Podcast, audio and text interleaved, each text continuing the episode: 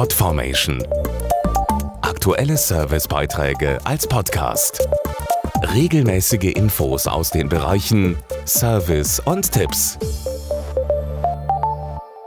Wir müssen jetzt mal auf ein trauriges Thema kommen. Da führt leider kein Weg dran vorbei.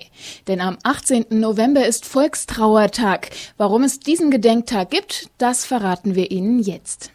Der Volkstrauertag erinnert an die Opfer von Kriegen und Gewaltherrschaft. Dazu Rainer Ruff, Generalsekretär des Volksbundes Deutsche Kriegsgräberfürsorge. Das Gedenken am Volkstrauertag bezieht alle Menschen weltweit ein, die bis heute unter Kriegen, Terror oder politischer Verfolgung leiden. Das dürfen wir nicht vergessen. Das Ende des Krieges in Deutschland ist fast 70 Jahre her und wenn wir uns an diese Zeiten erinnern, ist dies auch eine Mahnung, sich für den Frieden und Versöhnung einzusetzen. Die zentrale Gedenkstunde zum Volkstrauertag findet im Bundestag statt, mit dem Bundespräsidenten, dem Bundesverteidigungsminister und vielen anderen Politikern und Diplomaten. Doch auch in vielen Städten und Gemeinden gibt es öffentliche Gedenkfeiern. Das Gedenken gehört mitten in die Gesellschaft und darf nicht an den Rand geschoben werden. Die Gedenkfeiern sind vielen Menschen wichtig, weil vor allem der Zweite Weltkrieg überall tiefe Wunden hinterlassen hat und fast alle Familien betroffen waren. Den Volkstrauertag gibt es schon seit 1922. Die Initiative dafür ging damals vom Volksbund Deutsche Kriegsgräberfürsorge aus,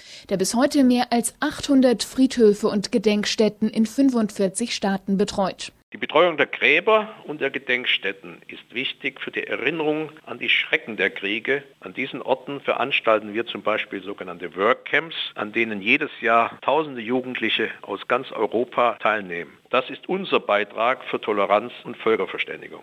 Mehr Infos gibt's auf www.volkstrauertag.de. Übrigens, wenn Sie an einen lieben Menschen erinnern möchten, das geht auch online. Auf der Seite lichter-der-ewigkeit.de haben Sie die Möglichkeit, für verstorbene Angehörige ein Licht an einem virtuellen Sternenhimmel aufgehen zu lassen.